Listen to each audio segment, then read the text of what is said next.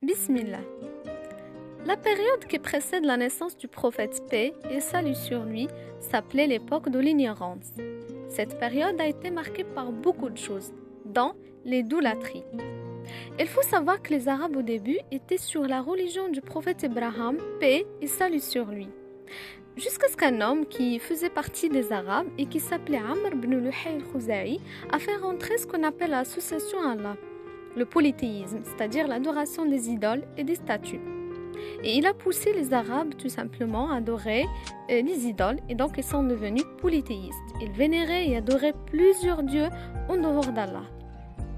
Et parmi les autres habitudes abominables qu'ils avaient, ils enterraient leurs filles vivantes et ils tuaient leurs enfants quand ils craignaient la pauvreté. En plus, ils étaient de grands buveurs d'alcool.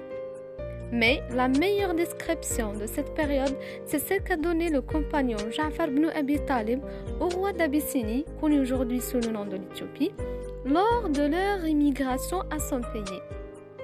Alors le compagnon a dit, qu'Allah l'agré a dit, Ô roi, nous étions un peuple vivant dans l'ignorance, l'immoralité, adorant les idoles, mangeant la chair des cadavres d'animaux, commettant toutes sortes d'atrocités et de pratiques honteuses, brisant les liens de parenté, manquant aux règles de l'hospitalité, le plus fort d'entre nous exploitant le plus faible.